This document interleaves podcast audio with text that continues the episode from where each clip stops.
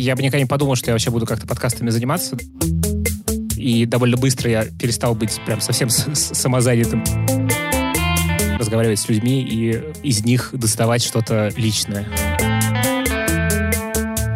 Но когда начинает снижаться меньше 128, да, ты это слышишь. Мне нравится записывать интервью. Это вот то, что меня очень-очень э, драйвит. Это такая волшебная штучка есть, которая помогает а что это? приходить в себя. Это вода просто или что это? Нет, это вода с бактериями такими полезными. У меня сосед торгует бактериями, он называет себя рабовладелец. Ого. Они просто, ну, съедают ненужное все на коже. Не знаю, как это называется. Воу. Вот это кру- крутое начало интервью. Друзья, вы в гостях у Подстер. Добрый день, дорогие друзья. А, в эфире подкаст в гостях у Подстер. И это пятый выпуск второго сезона. Уже пятый выпуск. Как быстро бежит время. Напоминаю, что в этом сезоне мы говорим с экспертами индустрии, руководителями подкаст-сервисов и руководителями подкаст-студий. И сегодня мой гость Лев Пикалев, основатель студии «Подкастерская», а также автор нескольких подкастов. Про людей, погнали, запись пошла и «О, что я узнал». Лев, приветствую. Привет, Андрей. Человек, для меня ты очень интересный, и интервью с тобой для меня очень важно. Почему? Потому что ты являешься и автором подкастов, и еще и владельцем студии, которая помогает подкастерам выходить в хорошем качестве в жизнь, рождаться, может оформлять. И м, это синергия, которая мне будет как автору интересна. Начну с очень простого вопроса. Вообще, как тебя занесло в подкастинг? Как пришла идея создать студию по созданию подкастов. И вообще э, это направление для тебя было как бы изначально, ты к нему шел, или это вот раз случайно так случилось, и ты в подкастинге? Скорее случайно, наверное, да, скорее случайно. На самом деле, я бы никогда не подумал, что я вообще буду как-то подкастами заниматься до этого, собственно, до момента создания студии. Чуть-чуть прям расскажу просто, как это хронологически все было.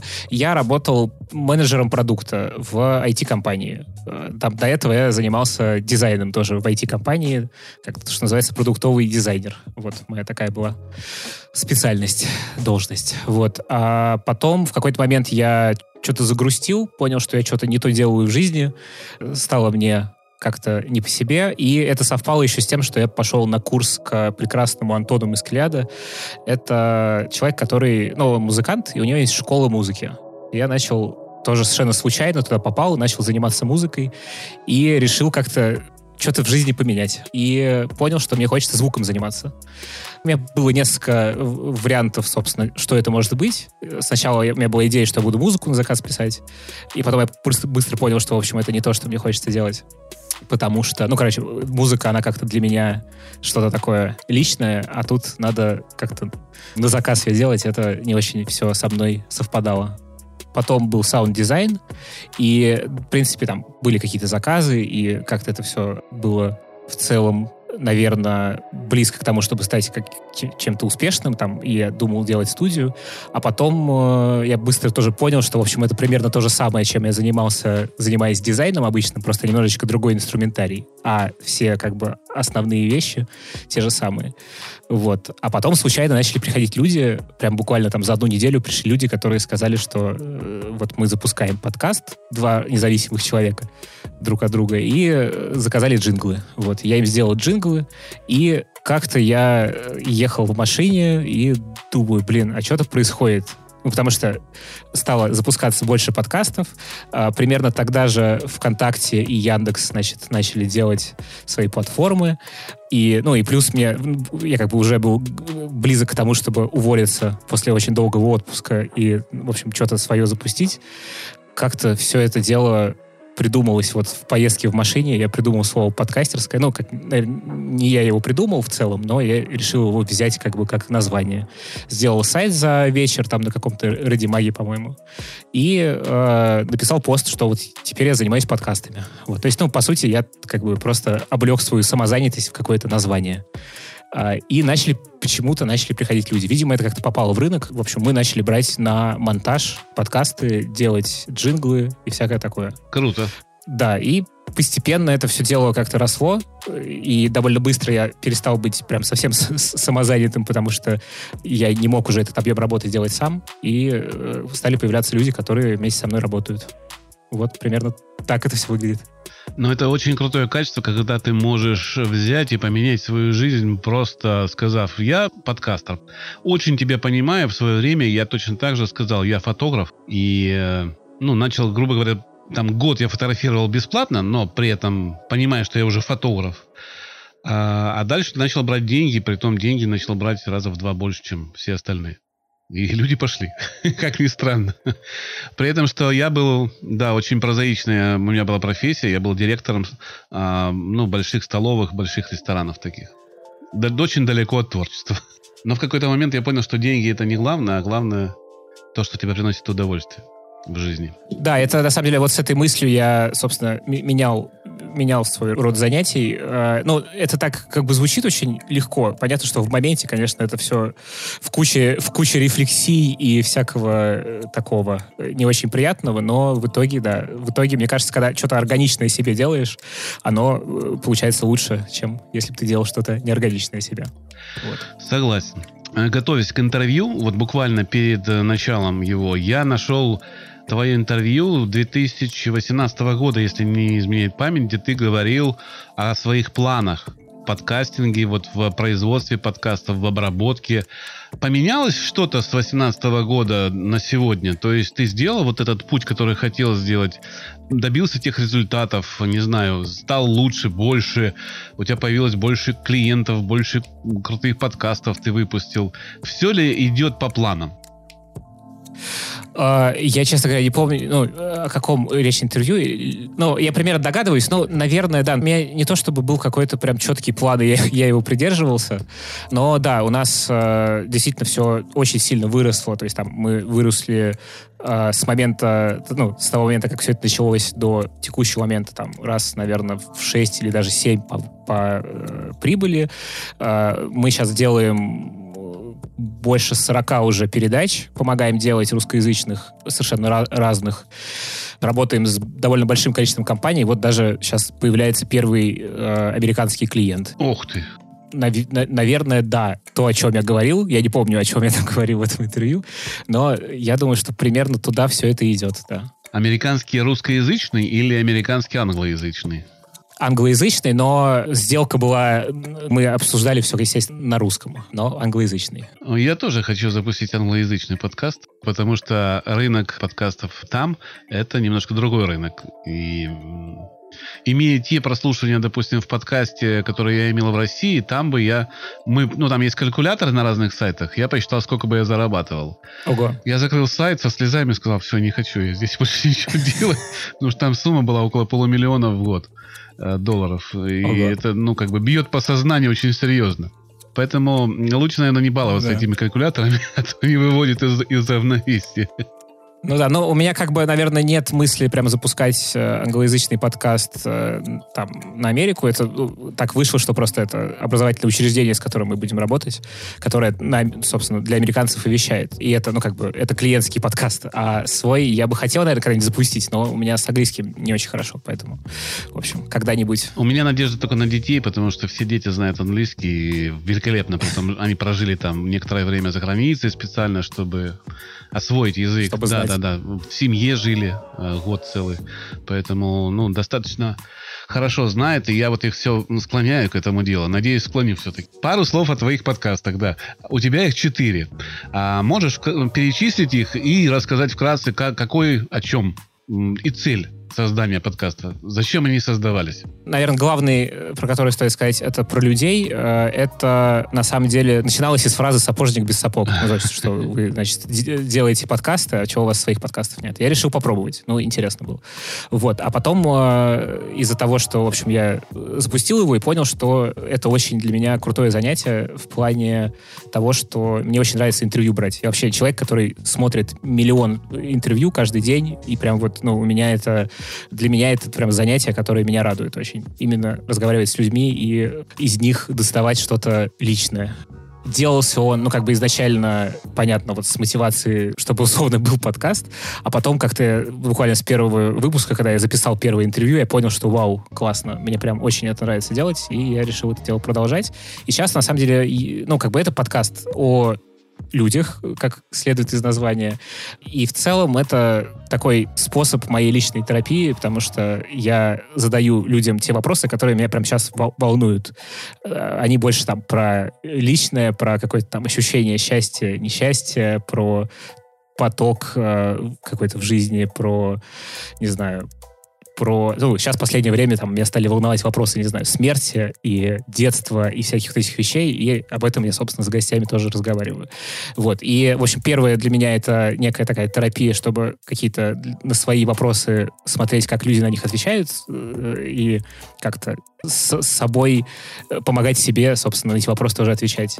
Вторая часть — это совершенно такой интерес как бы мне в целом мне просто интересно говорить с людьми, поэтому я бы мог с ними говорить без подкаста совершенно спокойно.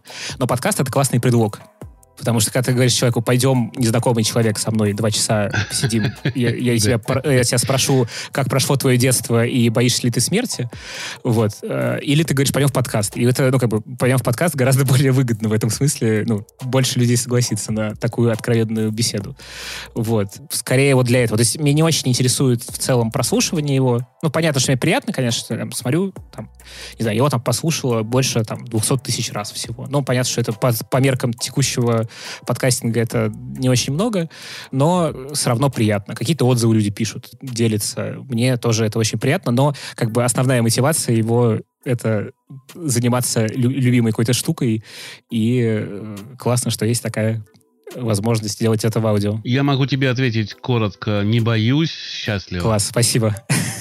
Пожалуйста. Значит, еще у меня есть подкаст «То, что я узнал». Это такой эксперимент, э, очень короткий подкаст. Мне несколько раз желали гореть в аду из-за него Ох. э, в отзывах. Ничего себе. Вот, потому что, ну, типа, человек включает подкаст, а там, типа, три минуты каких-то мыслей. Вот. Ну, в общем, это такой блок, по сути, аудиоблог, в котором я что-то, если я вдруг э, понимаю или вспоминаю какую-то мысль, которой мне хочется поделиться, я туда ее, э, собственно, и, и несу в этот подкаст. Кстати, довольно удивительно, что он совершенно ни, никак э, ничего не продвигал, его довольно активно слушают. Ну, то есть там по э, 5, там, 7, 8 тысяч прослушиваний на вот этот эпизод. И там прикольно, самое прикольное в этом эксперименте это дослушиваемость.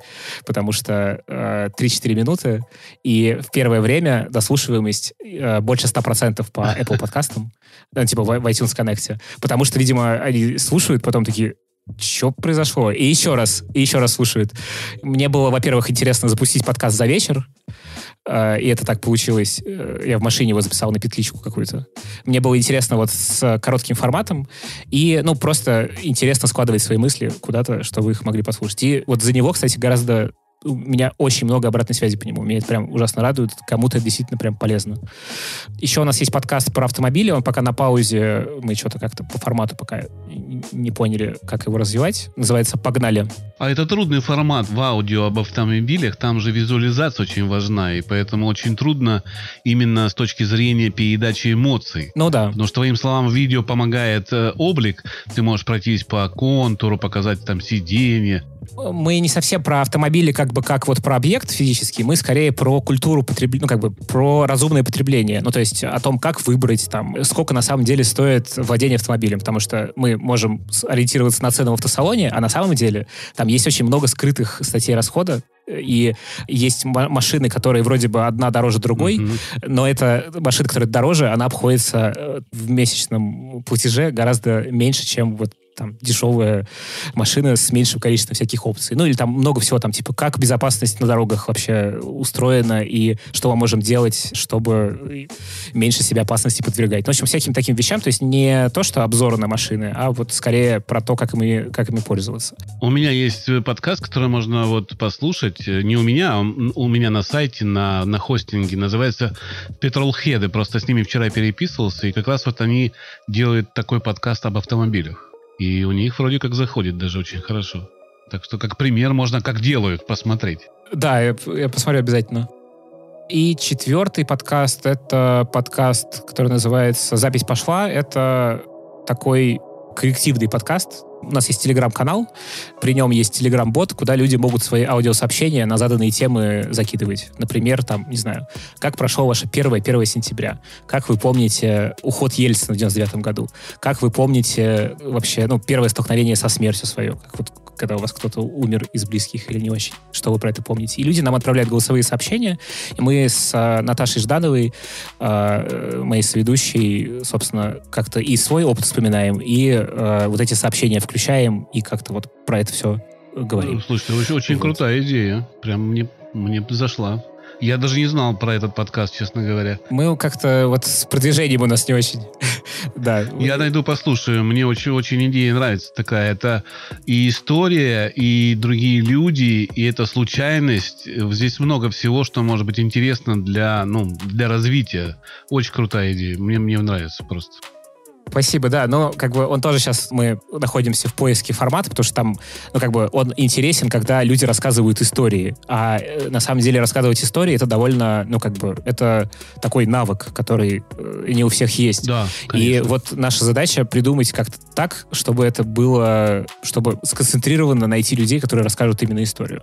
И вот это мы сейчас пытаемся как-то решить эту проблему, и поэтому он тоже на таком легком межсезонье сейчас находится. Надеюсь, что мы запустим вторым сезоном. Желаю удачи. А, классное его продолжение. Желаю удачи, Спасибо. чтобы все получилось. Это не так. Желаю удачи, все получится. Э, надо так. Спасибо большое. Да, ну и еще на самом деле есть два подкаста, которые вот скоро, я надеюсь, как-то оживятся э, один стартанет, он про похудение. О, это мне. Это, а, это будет... У меня, собственно, последний год похудения на 34 килограмма. Я, кажется, что-то понял, как это можно делать. И хочу про это рассказать. Это будет тоже такой моноподкаст, где я буду вот про эту тему рассказывать. У меня похудение 26 было, наибольшее. Ага. Я попал после этого в больницу. Не, я на протяжении года очень аккуратненько и, в общем, если что... Да, если э... что, я готов, я готов. Я даже могу быть в эксперименте. Могу, могу рассказывать, как похудание проходит, если нужно. Вот он я, у меня 140 килограмм. Давай, да. 100, 185 роста. Ага. И мне, так скажем, ну, тяжеловато уже передвигаться быстро. Уже не могу догнать преступника. Могу только кинуть сильно чем-то и попасть другим преступникам. Ну, да, да в общем... другим преступникам. Э, в общем, я надеюсь, что я его скоро тоже запущу. Угу. И есть еще один, который не взлетевший. Я люблю рассказывать о не взлетевших подкастах. Ага. Мне кажется, это важно. Ну, короче, э, подкаст называется «Один мой день». Он есть в iTunes, там есть один эпизод. Это такое было сообщество раньше в ЖЖ «Один мой день». Там люди фотографировали и рассказывали то, как у них проходят их дни. Там были обычные совершенно, ну, какие-то там, не знаю, день дизайнера-фрилансера, как он готовит кашку, там, или э, там гуляет с собакой, а были какие-то дни там типа человека, который в Ар- на Арктике в какой-то экспедиции. Такое сообщество. Вот. И мне пришла идея, чтобы что-то в аудио похожее появилось, и идея, собственно, чтобы люди в рамках дня, один человек записывал свой день в, в аудиоформате. Э, есть там одна история Светы Шединой, тоже классный авторки подкастов многих, вот. И она классную записала историю, как они с мужем в поход ездили. Она живет в Америке, и вот у них такой случился поход, и это дико интересно слушать, она там как-то классно про это все это рассказала. Вот. Но дальше это не взлетело пока еще, потому что довольно сложно человека проводить так, чтобы ему было действительно интересно историю рассказывать, и история получилась интересная. Опять же, все упирается в историю. Но когда-нибудь, я надеюсь, к нему вернемся. Ну, тоже интересный формат. Это вообще, вообще поиск формата, не формата даже, а поиск подачи и по поиск э, э, вот этой истории, как ее обернуть, как представить. Это трудный процесс, и я представляю, что это действительно очень... Во-первых, это в кайф иногда, а во-вторых, это очень трудно. Многие думают, что успешный подкаст — это вот ты подошел к микрофону, сложил свои мысли, но только ты открыл рот, и на этом все закончилось для многих. и, все. Ну, мне кажется, что на самом деле это очень у всех по-разному бывает. У кого-то действительно вот так э, подошел к микрофону и сделал, для кого-то это какой-то поиск. Я, ну, там, для себя я понял, что важно как можно больше гипотез этих выдвигать, пробовать, и что-то может получаться. Ну, а может не получаться. То есть не бояться, не бояться, типа, того, что ты делаешь что-то в камне высеченное. Да, не получится. Ну да. Согласен. Это же классика бизнеса, да, на тысячу попыток всего одна удачная. Подход вполне разумный. Скажи, пожалуйста, в твою студию подкастерская, помимо тебя, есть помощники у тебя, есть коллектив, или ты все делаешь сам? Если можно раскрывать эту информацию, сколько человек работает с тобой, на тебя, у тебя, как правильно сформировать этот вопрос, не знаю, поэтому ты сам на него отвечай, как тебе удобно, выбирай одно из трех. И чем они занимаются, есть ли у них специализация, и стараешься ли ты успеть все сам, или умеешь все-таки делегировать какие-то задачи в коллектив? Первые полгода, собственно, было очень тяжело с делегированием, и я очень много чего делал сам. Сейчас я практически сам ничего не монтирую, кроме своих подкастов. Большая часть там моей работы — это, собственно, работа с клиентами, поиск э, новых клиентов, э, всякие договорная часть, всякая операционка. А так, да, у нас э, с нами работает э, сейчас, получается, 9 человек. Да. У нас есть звукорежиссеры, которые подключаются по проектно на каждый из выпусков подкастов. Вот кто-то делает постоянно одни и те же, кто-то э, как-то меняется между собой. Ну, то есть понятно, что с тем объемом, который мы делаем, то есть мы там за все время сделали больше, ну, уже, наверное, 900 эпизодов подкастов разных за там эти полтора года. И понятно, что, в общем, в одни руки это невозможно все сделать, и плюс еще, ну, как бы заниматься какими-то еще активностями и там свои подкасты запускать. В целом у нас э, две основные роли. Это менеджер, нам помогает Настя Желябина, наш классный менеджер, которая, собственно, весь процесс координирует. Вот. И есть ребята, звукорежиссеры, э, которые к нам подключаются на каждый из подкастов, и мы вот так вот такими недельными итерациями делаем так, чтобы у всех все вовремя выходило и работало. Ну и плюс еще периодически какие-то с какими-то ребятами мы тоже взаимодействуем. С сайтом нам могут помогать. Вот сейчас мы как раз переделали, у нас появился нов, новый сайт, который сделал мой хороший друг Боря Веркс. Вот. Э, и там сейчас пробуем еще с написанием статей тоже что-то такое, то есть привлекать каких-то ребят, которым интересно про подкасты писать. Э, кстати, если кому-то из слушателей интересно, приходите в личку, пообщаемся, может быть, договоримся. Я поддерживаю. Приходите в личку, общайтесь, тем более а, вам разрешили. Не часто люди разрешают общаться в личке. Многие избегают этого. Бытует мнение в народе, задаю с улыбкой вопрос, что подкастерско удалось захватить рынок подкастов в России. А, да. Нечего захватывать. Вот, вот, да. Но, но такое мнение бытует, что подкастерская, в общем, выпускает много контента, много продукции и является лидером среди такого направления, что ли, да? Ты помогаешь делать самые такие крутые, в общем-то, шоу. Заварили бизнес, полка, проекты для русской службы BBC. Но 9 подкастов, которые ты монтируешь, вошли в топ Apple в 2019 году. Я, кстати, тоже вошел, мой подкаст вошел в топ. Топ-20 он вошел Круто. в рекомендуемых э, подкастам. Угу. Вот. Так что тоже по, не, не упущу похвалиться. Это правильно. Как тебе удалось заполучить этих клиентов? То есть ты целенаправленно искал заказчиков? Или это просто такое сарафанное радио, что есть человек, который круто делает, идите туда? Или потому что, ну, просто такая ситуация, что все люди ищут и упираются в тебя? Ну, грубо говоря. Я, честно говоря, не понимаю, как это получилось. Если как-то на это смотреть, ну, услов, условно, просто э, как бы как на какие-то потоки клиентский, то да, это сарафанное радио. А, я не считаю, что мы там как-то захватили рынок подкастов. Есть э, классные ребята, которые делают гораздо более популярные передачи. Не знаю, там та же студия «Либо-либо», у которой довольно быстро, не знаю, истории русского секса у них собрали миллион прослушиваний там за 10 выпусков. Кажется, это по меркам российского рынка довольно, довольно круто. Вот. Э, ну и вообще, э, на самом деле, нету как такового какого-то прям рынка подкастов, где кто-то кого-то что-то захватывает. Просто потому что он, он очень-очень маленький. Согласен. Вот. Ну, то есть, да, понятно, что рынок, рынок есть, но как бы я в целом не вижу его конку- каким-то конкурентным. Ну, то есть, типа, на, там есть какое-то количество людей, которые подкастами занимаются, но все равно там это не, не знаю, не рынок ритейла и там, или, не знаю, нефть какая-нибудь. вот. Ну, то есть, объемы не такие.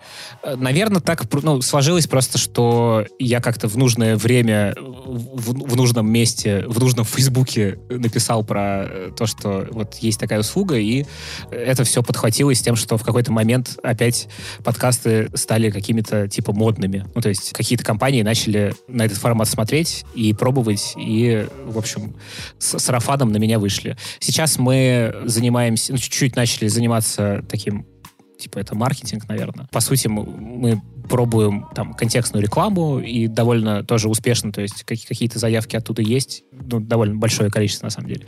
Вот. Но в целом, да, это какой-то сарафан. В общем, отвечая на этот вопрос, мы не, не лидеры, как это получилось, я не знаю. Э, Что будет дальше, то, тоже не очень понятно.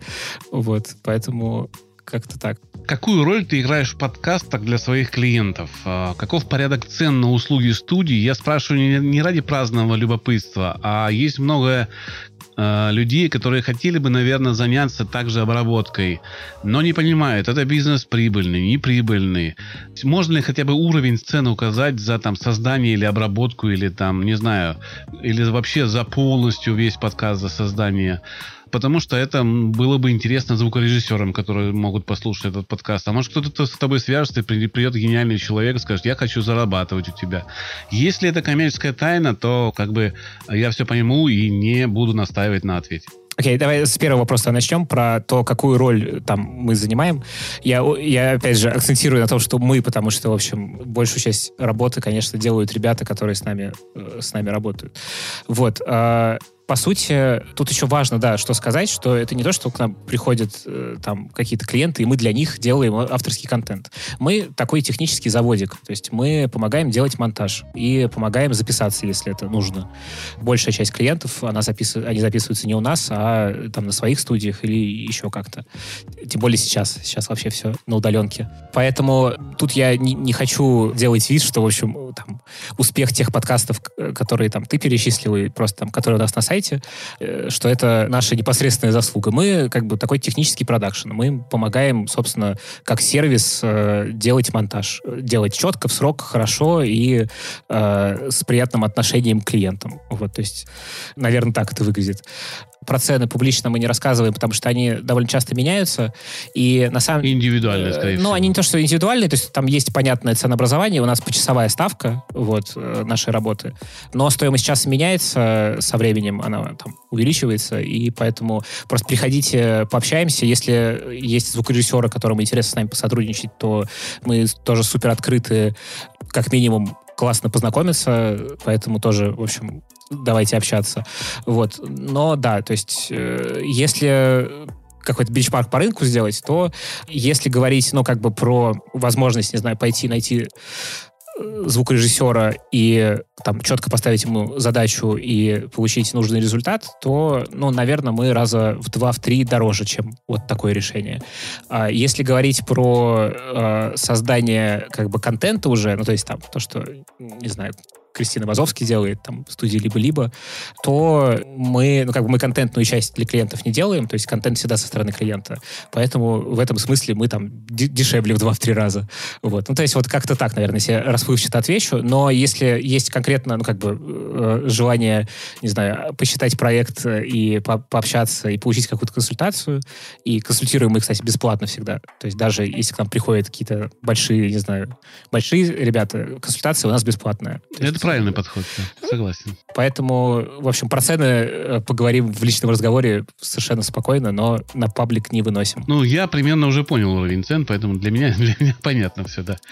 Кто хочет, тот да. поймет, да. Есть ли у тебя инвестор? И вообще, много ли ты знаешь случаев инвестиций в российский подкастинг? Я понимаю, что сейчас есть, э, ну, как бы пример э, студии «Либо-либо» и Лева Левиева, да, и есть пример Кристины Вазовский, которая сама все сделала.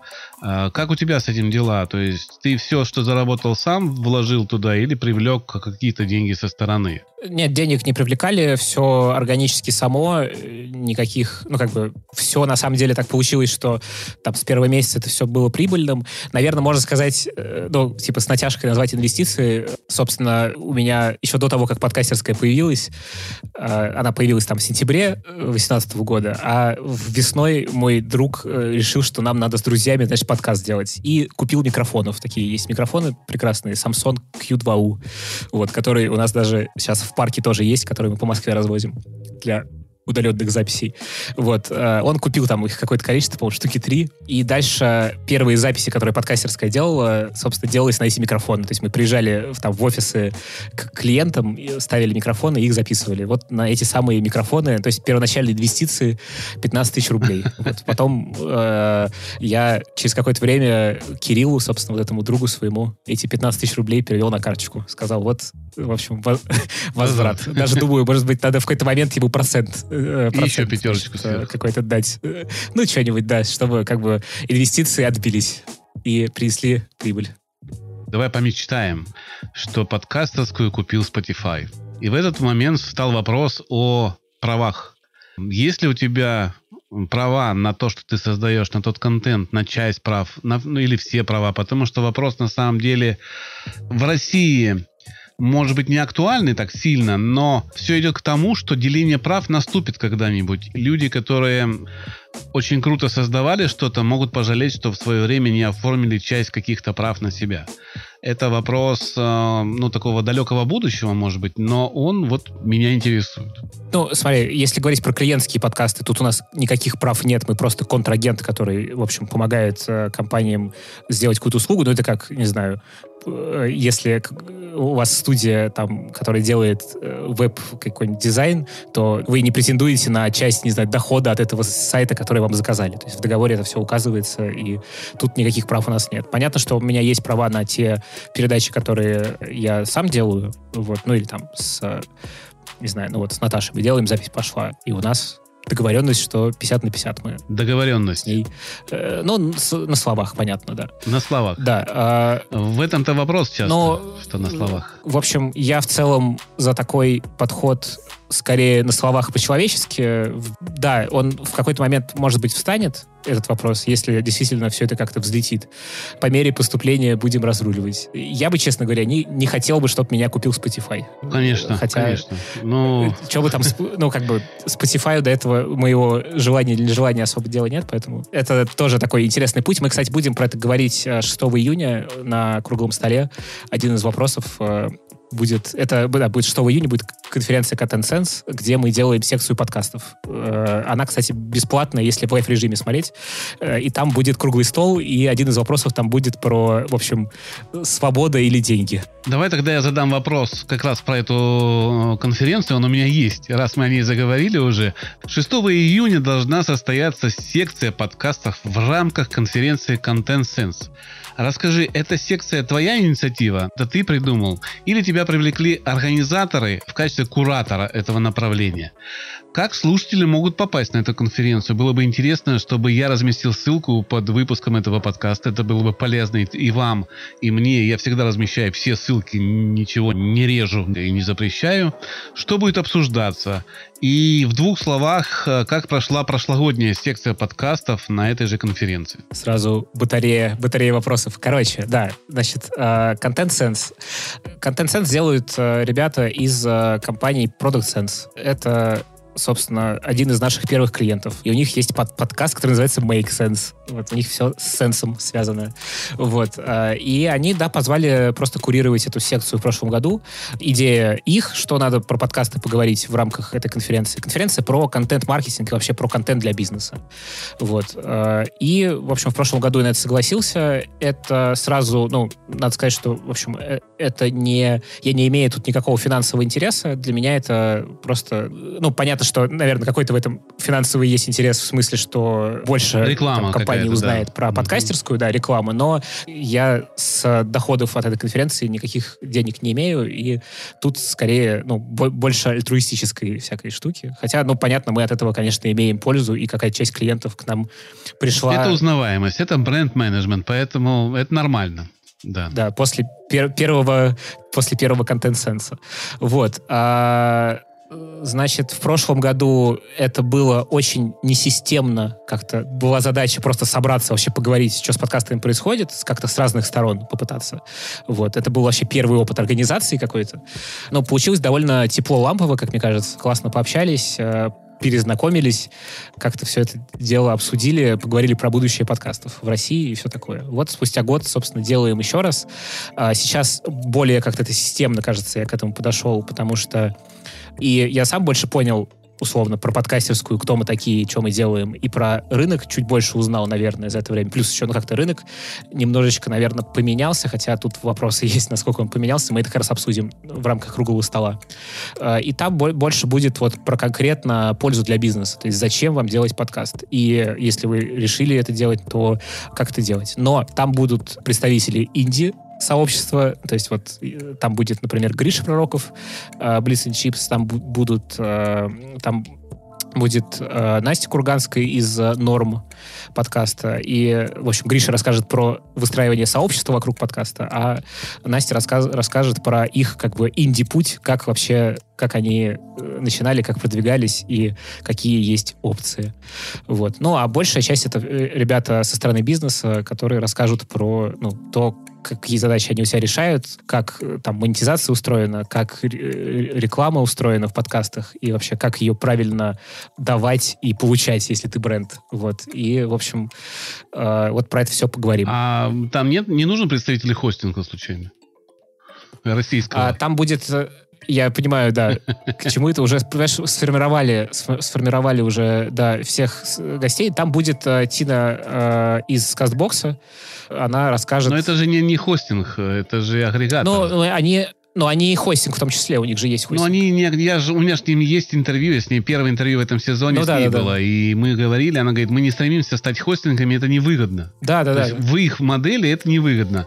А у меня модель чисто хостинга, и я сейчас, э, ну, как бы, постарт принадлежит всего полгода команде, да, и мы делаем полностью переработку, стремясь хотя бы по минимуму приблизиться к западному образцу какому-то. То есть подтянули статистику, привели там а, статистику к стандартам вот этот AIB, но мы еще не сертифицированы, да. но, но привели ее внутри сервиса. Она сейчас через месяц обнулится и будет не обнулиться, а как бы пересчитает все подкасты, и все подкасты увидят реальность как она есть.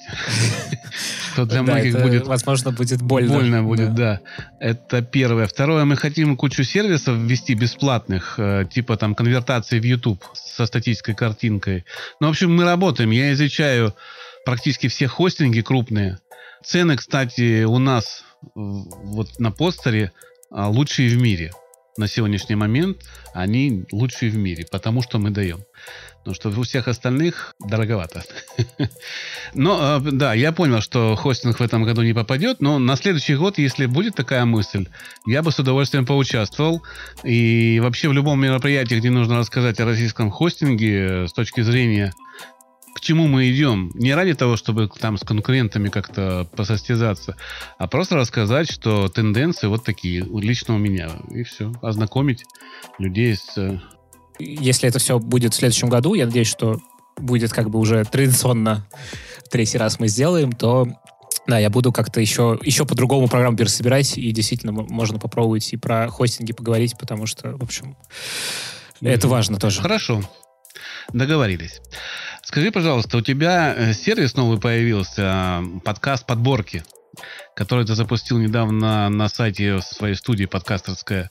Как возникла эта идея? Много ли время ушло на ее реализацию и стал ли проект успешным? Но я, наверное, здесь а, по-другому перефразирую. Видишь ли ты в нем потенциал в этом проекте?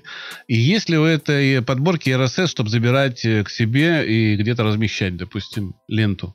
Ну, опять а, вопросов. Да, э, значит, про RSS сразу скажу, нету. И, в общем, это такой сейчас, то, что называется MVP, то есть ми- минимальный продукт.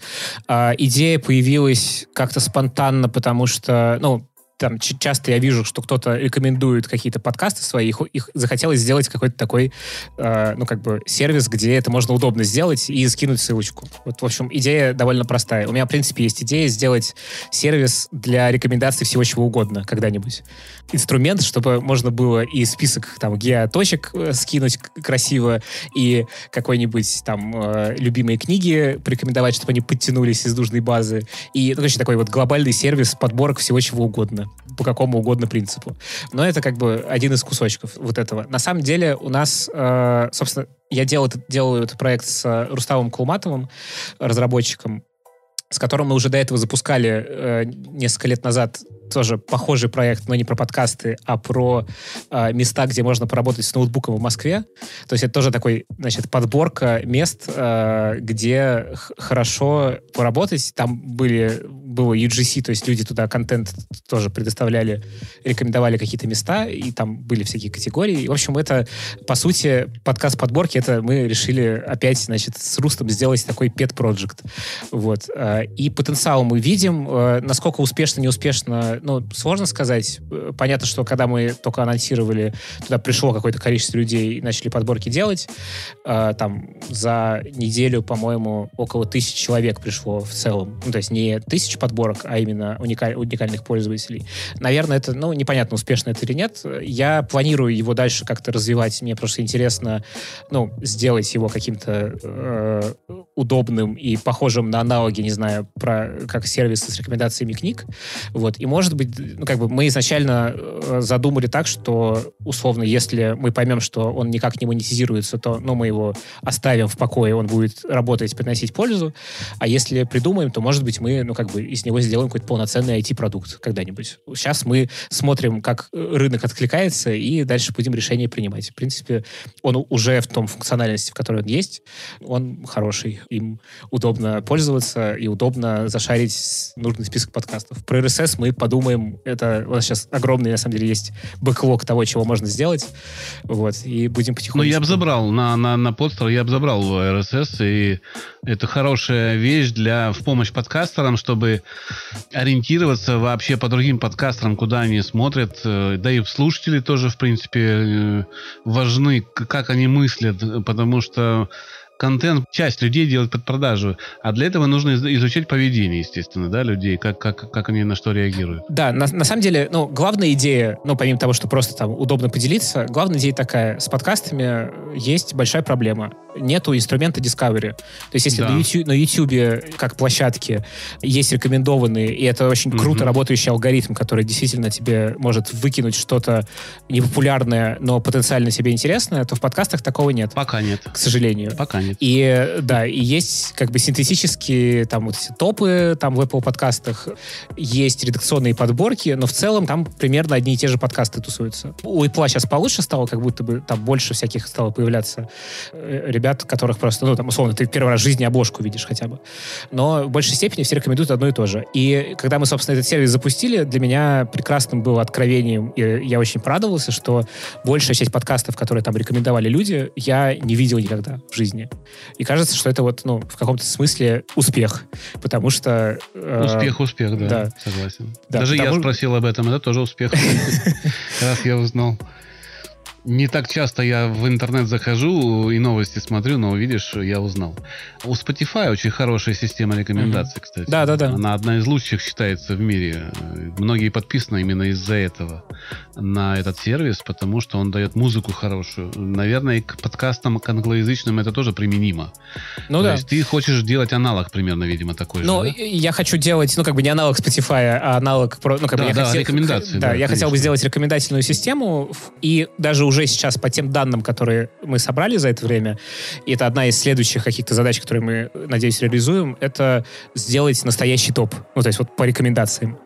Чего чаще рекомендуют, э, и как-то разбить это по тематикам и ну, как-то покрутить эти данные. И, ну, единственное, во что это упирается, это, понятно, в количество пользователей, в количество данных. Надеюсь, что мы эту проблему да, да, как-то будем согласен. Ну, мы тоже работаем над этим. У меня мой компаньон, он занимался искусственным интеллектом очень сильно. В программинге, в действии, в реализации в разных вариантах, в шлеме, в картах, там, чтобы он подсказывал Э, при взгляде на что-то, что там находится, оценки пользователя. Ну, то есть там очень сложная система. Очень круто. Да. Очень вот, круто. и он хочет, э, конечно, в, на подстаре внедрить этот ИИ, чтобы он вообще отбирал и делал сам подборки по тому, как человек по поведению человека на сайте. То есть, что он смотрит, что он там долго слушает, что недолго. Мы тоже над этим работаем, но а, пока это задача, ну, десятого порядка, наверное. Ну, понятно, что у вас это не основная бизнес... Э, не основная, да, да у нас. бизнес-часть. Но если, если вот взять список по постеру, там, значит, тысяча, я уже говорил эту сумму, 1124 задачи стоит по постеру. Это, это только крупных. Да, внутри каждой задачи еще разбита, естественно, на, на сегменты.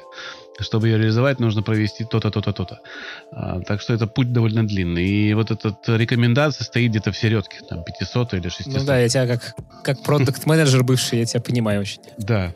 Но ничего, мы справимся. Главное делать. Глаза боятся, руки делают. Мы работаем по такому принципу. Это, да. это правда.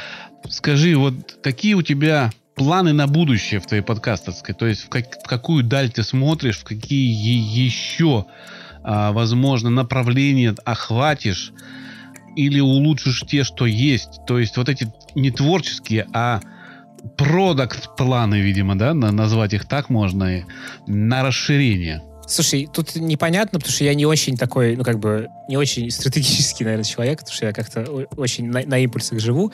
Вот. Но, понятно, хочется, во-первых, сам процесс докрутить лучше. То есть мы уже довольно крутую работу проделали, то есть у нас действительно э, классно придуман процесс планирования, про процесс э, там, передачи знаний, то есть у нас есть там внутренняя Википедия, где по каждому подкасту есть описание, какие-то ошибки, которые мы уже допускали, чтобы их потом не допускать. Ну, в общем, какие-то такая база знаний, и вот мы э, туда, понятно, мы хотим вкладываться, чтобы э, и ребятам комфортнее работалось, и клиенты получали лучше результат. А, мы хотим, в целом, понятно, что мы хотим как-то масштабироваться, но я не уверен, что прям, ну, совсем дико, просто рынок не такой в этом смысле большой, чтобы какую строить планы, значит, делать трансатлантическую корпорацию, вот какую-нибудь. Наверное, если, ну, чисто про меня говорить, то и мне интересно строить заводики. То есть я это понял в какой-то момент, что вот то, что меня прям драйвит, это делать такие вот системы, которые могут работать. И я бы, наверное, хотел еще что-то похожее запустить. Может быть, связанное с подкастами, может быть, нет. В принципе, я бы хотел сделать какой-то IT-продукт. То, что тоже э, это интересно. Один из э, кстати, воспользуюсь тогда, раз тут подкаст, который слушают подкастеры. Uh, у меня есть идея делать аудиоредактор в какой-то момент э, для того, чтобы было удобно делать подкасты, собирать их там и монтировать.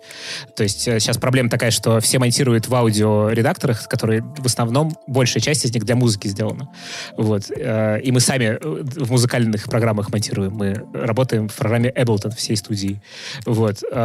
И я вижу, что, в общем, для людей, которые только начинают подкастами заниматься, для них это ну, довольно большой порог входа, чтобы просто не испугаться интерфейса.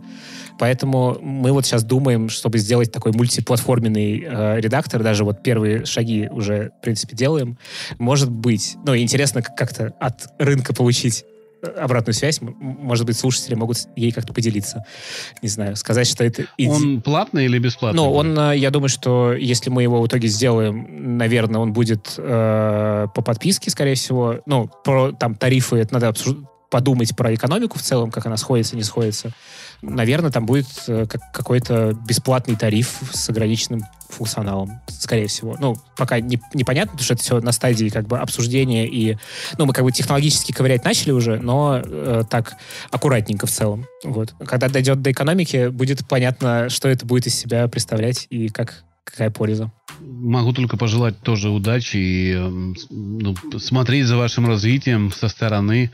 Если что, могу рекламировать даже где-то в подкастах, что Круто. есть там тестовая версия. Ребят, перейдите там, попробуйте. Спасибо Я большое. ищу сейчас, допустим, онлайн-редактор. Мне нужен встроенный редактор в мой сервис, чтобы внутри простые вещи человек мог сделать. Обрезать, там, шум убрать, компрессию ну, сделать. Вот мы тут, вот примерно, мы хотим делать онлайн, мы хотим это браузерно делать. То есть это не стендалон какое-то приложение, а такое вот, в общем, бра браузерное решение. Ну, э, самый главный, наверное, как бы на что мы смотрим сейчас, это Figma для дизайнеров. То есть это что-то, что классно, быстро работает, использует какие-то уже, в общем, готовые для приятного использования возможности там HTML, CSS, там JavaScript. Вот. Э, хочется понять со звуком, возможно ли сделать что-то же настолько удобное и приятное. Готов тестировать на сайте, пожалуйста. Класс. Давайте, давайте общаться. Грубо говоря, есть база, масса, которая даст моментальный отзыв, что плохо, и при том очень быстро, и очень в коротких выражениях, которые доходят моментально. Круто. Ну, в общем, как, как мы, если мы все-таки доберемся до того, чтобы сделать первую версию, то, да, будем везде рассказывать, и я к тебе приду еще с этим. Да, крутая история. Мне всегда нравится, что люди что-то делают, во-первых, во-вторых, горят планами, но в любом случае это, это круто. Это все равно развитие. Это развитие IT-технологий, это развитие вообще подкастинга. И респект тебе и уважуха. Вот. Спасибо большое. Давай поговорим с тобой про твою деятельность саунд-дизайнера, и лично твою деятельность, потому что помимо сайта подкастерской у тебя есть личный сайт, а, где указано, что ты, цитирую, делаешь звук для видео, а, рекламы, анимации, видео в App Store, интерфейсов, подкастов, AR, и искусства. Занимаешься ли этой деятельностью или ты полностью переключился на подкасты? И в каких самых больших и интересных проектах из вышеперечисленного списка ты участвовал как саунд-дизайнер? Ну, в общем, я вчера засыпал, думал, что надо сайт переделать, там, написать больше про подкастерскую, про подкасты и про всякое такое. Да, саунд-дизайном сейчас не занимаюсь практически, только, ну, в рамках там каких-то клиентских подкастах как некий арт-директор, потому что у нас mm-hmm. все равно саунд-дизайн делают звукорежиссеры, но иногда я что-то там подкидываю свои 5 копеечек по этому поводу.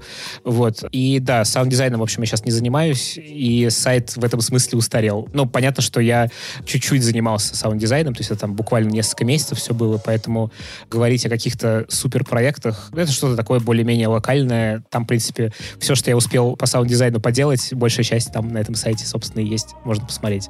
Но да, надо переделать делать. А ты учился этому специально или ты самоучка? Ну, то есть как ты попал? Через музыку? Потому что ты же пишешь, что ты занимаешься. Знаешь, какой-то бэкграунд все равно есть. Музыку я пишу, и сейчас пишу. Буквально вчера я писал, на выходных зарелизил новый трек на SoundCloud. Можно ссылочку дать, если хотите, можно послушать. Да, пожалуйста. Все ссылочки мне в личку, я все в описании, в шоу-нот сделаю. Вообще не проблема. На любые сервисы, сайты, все, у нас все бесплатно пока. Круто, спасибо. Пожалуйста. Потом придет чек через три года.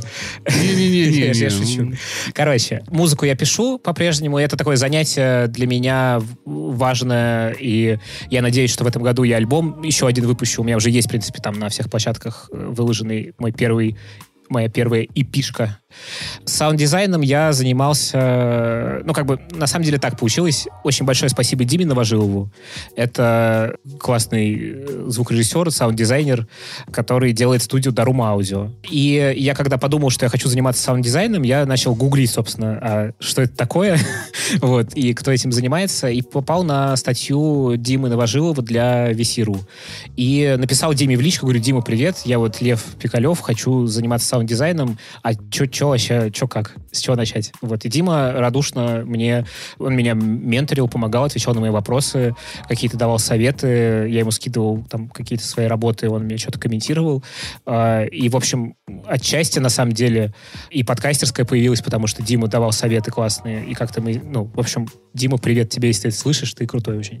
Вот. И, и как-то в основном самоучка, то есть я ходил на какие-то курсы, но в основном, да, это как-то вот само, само собой было. Но и вот с помощью менторов. Я вообще очень верю в менторство и в то, что основное обучение, как бы оно внутри нас заложено, то есть мы должны много-много ошибок проделать. А чтобы верифицировать эти ошибки, надо, чтобы был какой-то человек, который опытный, понимающий и мог тебя направить. Это вот, мне кажется, главный способ обучаться вообще. Вернусь к музыке, раз ты о ней заговорил. У тебя первый альбом назывался «Скох», что значит по-норвежски «лес». Да. Мне так перевели. Да. Это правильно, да? Да, это все верно. А о чем, ну, то есть, что ты вкладывал в этот альбом? То есть, какая мысль была? Немножко вот творческих каких-то вещей можешь рассказать? У меня очень странно с этим творчеством совсем. Короче, э, как у меня устроено написание музыки? Я сажусь, что-то делаю, и получается музыка. То есть у меня нету, у меня нет какой-то творческой задачи в этом смысле. То есть, То есть я... жанр каждый раз это новый жанр, да? Это может быть новый. Ну, понятно, что он как-то условно очень там со мной резонирует с моим каким-то вкусом музыкальным, с всеми делами, но это... То есть я очень завидую людям, которые, у которых в голове рождается какая-то идея, и они идут, и ее воплощают. У меня, так не, у меня такого нет. Я в этом смысле не настоящий музыкант, либо просто у меня путь э, другой совершенно. Вот. А, и, ну, какого-то прям замысла нет. Когда я писал пресс-релиз, ну, как бы пресс-релиз, я писал пост об этом альбоме и говорил, послушайте. Главная моя задача была в том, чтобы люди, которые его послушают, могли под эту музыку как-то ну, провести кусочек своей жизни. И мне от этого было приятно. Я, собственно, написал, ребят, погуляйте с собакой под этот альбом, не знаю, помойте посуду, в машине проедьтесь, там еще что-то сделайте. Ну, как бы мне будет от этого приятно. И мне люди начали в комментариях писать, что вот я с собакой погулял. Классно, спасибо большое. И мне от этого прям хорошо. А, там, и, почему это лес называется по-норвежски? Просто потому что я решил называть свою музыку норвежскими словами всякими. Э, просто так. Ну, то есть, как бы это не имеет никакой, никакой творческой задачи. Философской подоплеки. Да-да-да. Просто, а чё бы и нет. Давай поговорим с тобой, перейдем от творчества к реалиям нашим. Допустим, возьмем мы дистрибьюцию, да, подкастов. Как подкастер и звукорежиссер, как ты считаешь, подкаст обязательно следует заливать на все платформы, дистрибьютировать вот везде, где только можно? Какой совет ты сможешь дать начинающим подкастерам? Обязательно им идти везде, где только можно. Яндекс Музыка, ВКонтакте, Саундстрим и так далее. То есть на все агрегаторы. Хотя они у друг друга это все забирают. И в основном ты все равно появишься на всех агрегаторах, как я вот, ну, по своему опыту знаю. Я нигде не дистрибьютировал, кроме Apple, но появился везде. Во всех платформах я есть. Притом сам я к этому ничего... Притом я обнаружил на Казбоксе там группу 29 тысяч подписчиков, э, в, и, и, в Тунеин там 16 тысяч подписчиков. Ну, то есть какие-то группы, которые живут без меня, и там есть комментарии, которые в первый раз в жизни увидел даже, честно говоря. Вот. Но сейчас тенденция такая, что нужно, чтобы кнопочка была, что ты там, там, там. Мне кажется, это расфокусировка некое внимания для меня лично. И человек все равно тебя найдет. Если ты интересный подкаст, он найдет тебя там в Apple или в Google подкастах, да, в двух основных таких больших. На Spotify у нас пока трудновато без VPN заходить, но можно и там поискать, если ты там есть. Вот как к этой части продвижения подкаста ты относишься? И что ты делаешь со своими подкастами? Как, что советуешь в этом вопросе своим клиентам? Мне кажется, важно от задачи исходить. Ну, то есть, э, не знаю, есть примеры, когда подкаст уникально на площадке размещается и только на ней. Не знаю, вот как с Яндекс Музыкой. Ну, э, это коммерческая история. В смысле, как Роган. Что... Возьмем сразу большой пример. Или как Роган, да. То есть в России просто таких примеров мало, хочется их э, про них больше, больше раз, рассказывать, да. да. То есть это как бы зависит от задачи. Понятно, что там у Яндекс Музыки там, ну, есть задача какой-то уникальный контент предоставлять, чтобы было понятно, там, почему Яндекс Музыка, а не знаю, не что-то другое, не дизер какой-нибудь или там, не знаю, что. Вот. Ну и там у Spotify такая же, в принципе, задача при покупке Джо, Джо Рогана, чтобы, в общем, как-то эту аудиторию к себе, к себе завлечь. Переманить. Переманить, да. Вот, поэтому тут надо от задачи. Если говорить про, как бы, там, собственный подкаст или там подкаст для твоего бренда, я считаю, что э, ну, где слушают это одно, и мне кажется, что почему бы и не отправить один раз, тем более это делается, дальше ты, в принципе, усилий к этому особых не прикладываешь. Ну, кроме YouTube, наверное. YouTube надо чуть-чуть постараться, чтобы у тебя выходили эпизоды с, там, с статичной картинкой или с какой-то анимацией. А, мне кажется, что как бы в начале почему, почему бы не э, дать э, возможность людям выбрать там, где им удобно слушать. И я тут не поддерживаю, что, в общем, если интересно, то сами найдут. Проблема в том, что как раз Discovery никакого нет. Ну, то есть, если бы оно было, чтобы человек мог вообще узнать. Тем более, что в России очень мало людей вообще знают, что такое подкасты. Э, там появляются какие-то исследования, конечно, у нас всякие очень красивые, но не знаю, самое красивое, наверное, это в ЦИОМовское исследование. Вот. Но, в общем, э, с реальностью, мне кажется, оно как бы никак не соотносится. И э, если выйти на улицу и спросить людей, что такое подкасты, то там действительно какая-то часть людей скажет, что это значит, деление людей на касты, как это было в исследовании ЦИОМа. И, в общем, да, мне кажется, что чем ну, больше мест где-то есть и где потенциально есть аудитория, то почему бы туда не э, выложить свой подкаст? Это первое. А второе, мне кажется, что на самом деле важен не формат, ну, то есть там не подкаст, как вот, ну, какой-то конь в вакууме, или там не YouTube-шоу, или не ТикТок какой-нибудь аккаунт, а важно, важен ты как персоналия, ты как личность и ты как э, автор, вокруг которого собирается сообщество. И мне кажется, что вот подкастерам важно именно это сообщество собирать вокруг себя. И ни одна из платформ сейчас такого, такой возможности не предоставляет. Ни в Apple подкастах, ну, э, я имею в виду сейчас, возможно, про подстер тут можно сказать. Я, не знаю просто, как у вас это точно устроено, но в целом, то есть тебе как автору, мне кажется, важно э, давать какой-то контент и вокруг себя собирать людей и собирать их на какой-то своей, своей площадке. Это может быть, не знаю, телеграм-канал, телеграм-чат, еще что-то, где ты просто связь с ними можешь иметь. А, э, ну и в какой-то момент, не знаю, ты можешь передумать делать подкаст, а начать делать что-то другое. Тут главная ценность именно вот эта аудитория, которая с тобой, которая тебя ценит, для которой ты какой-то важный, важный человек. Мы на постере думаем об этом, притом это одна из первейших задач стоит, ну не знаю, на, на третьем или четвертом месте у нас по поводу комьюнити. То есть создание некого, вот как раз инди-сообщества, да, наверное, которое бы вокруг тебя организовало нек, некую субкультуру, э, и которая кочевала бы с тобой с проекта на проект. Поэтому мы готовим место для этого, мы готовим инструменты для этого, в том числе у нас свои лично встроенные донаты, патрон, вот этот сервис, все будет встроено в подстер, то есть не надо никуда будет уходить, регистрироваться. Это очень технически сложная задача, но мы ее решаем, и в планах она стоит. И, собственно говоря, место для блога, место для общения, голосовые сообщения от пользователей а, по планам, там кто-то может минуту надиктовать, кто-то 10 минут на, на, ну, присылать сообщения, может в прямой эфир записать. Мы вот сейчас с Dolby ведем переговоры о подкасте, чтобы э, с ними подкаст записать. У них есть программка, которая позволяет с телефона записывать звук э, студийного качества. То есть они подошли к, э, к обработке звука очень круто.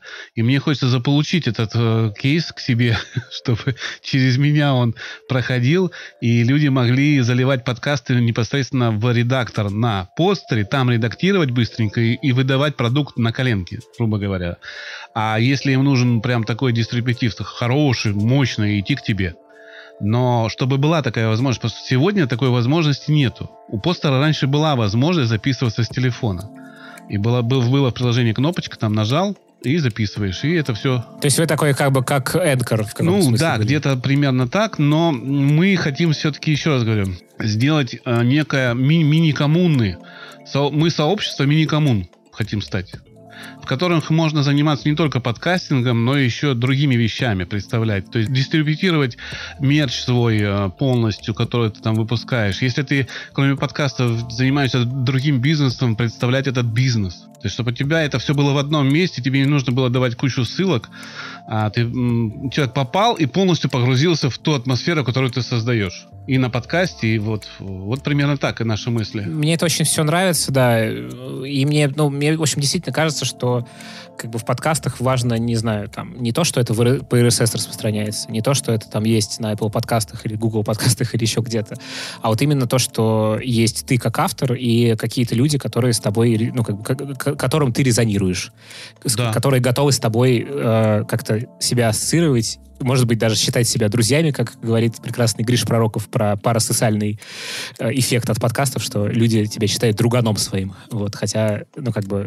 они себя не знают. Или экспертом. Или экспертом, да. Ну, и еще очень, кстати, крутая мысль тоже, что, наверное, можно сказать там начинающим подкастерам, и я сам себя в этом смысле считаю абсолютно начинающим подкастером, что когда вы видите не очень большие цифры прослушиваний, не знаю, 300, не знаю, 500, прослушиваний на эпизод. Вот Гриш как раз про это сказал. Он говорит, представь себе комнату, в которой пришло 300 человек. Ну, то есть, как бы просто визуализируя это для себя. И это по-другому совершенно воспринимается, как, э, ну, как бы постоянное невротическое состояние сравнения себя с какими-то там популярными ребятами. Важно вот даже один человек в этом смысле важен. Раскрою тебе секрет, просто перекликнулось с тем, что мы придумали визуализацию прослушивания именно в, такой, в таком формате. Через комнату? Ну, через зал, ага. через комнату. То есть это пространство, которое увеличивается. Допустим, у меня там 40 тысяч прослушиваний на, на эпизод, это уже стадион. Мини такой, да? И это там круто звучит, когда как бы затылком стоит автор, и впереди тебя вот эта вот аудитория, которая машет тебе. Ну, в общем, собрал, со, собрал олимпийский ты уже. Да, да, да, да, собрал олимпийский. И это же и на психику влияет, да, как бы прикольно, что ты такой крутой, ты собрал стадион. Всего 40 тысяч, но это стадион.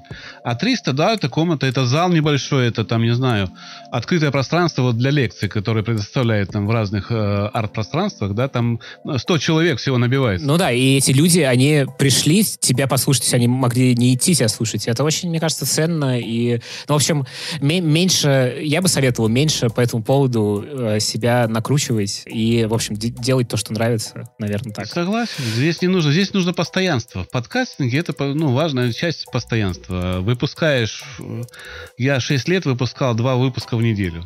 Без одного, без, без единого пропуска.